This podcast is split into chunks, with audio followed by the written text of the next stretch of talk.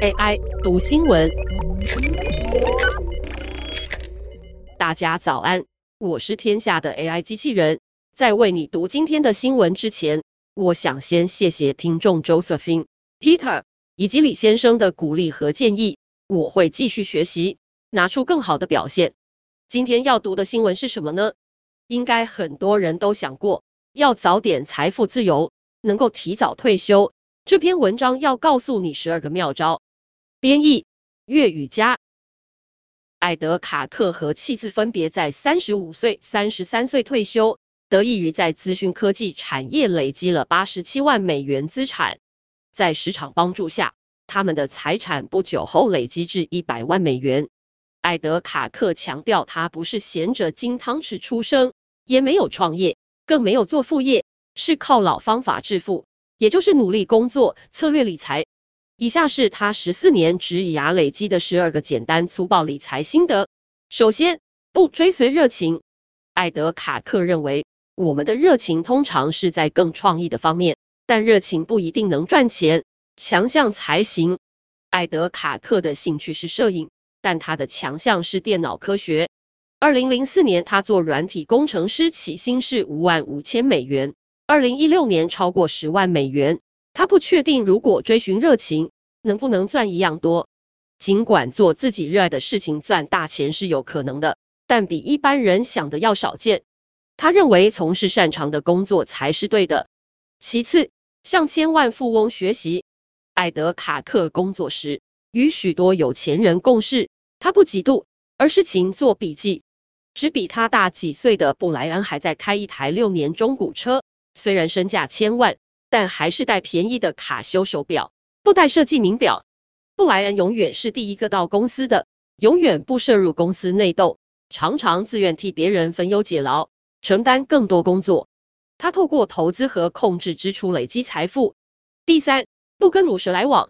艾德卡克认为，如果只跟那些正日在酒吧喝酒花钱的人混，会养成一样的坏习惯。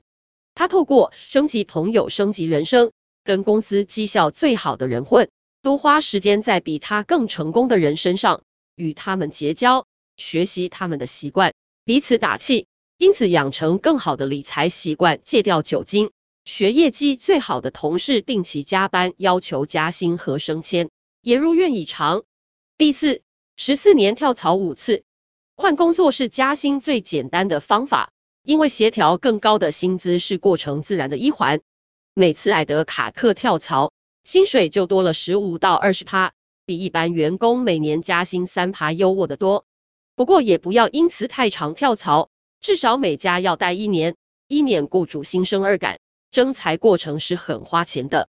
第五，自动化一切，艾德卡克自动让退休账户扣款，自动缴账单，包括水电卡费。第六。忽略酸民，做正确的事可能被骂，花钱方式可能被批评，拒绝跟朋友出去嗨，可能失去友情，但是要忽视这些才能累积财富。第七，不要比较，邻居买了新车、新游艇、新房子，不代表你也要。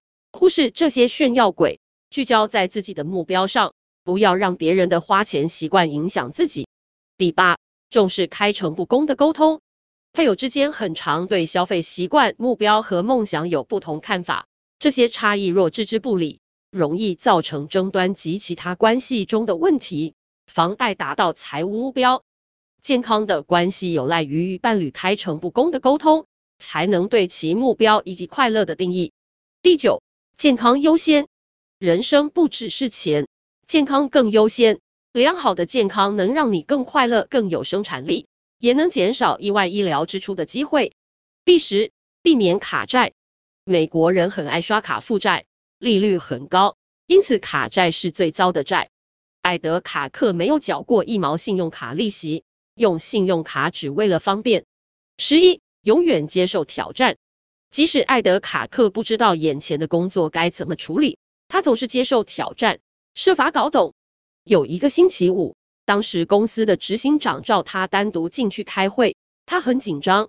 结果原来上年整个管理团队都被开除了，要艾德卡克担任新主管。身为低阶软体开发者，这个巨大的拔擢看来很大胆，他从来没做过主管职，完全没做好心理准备。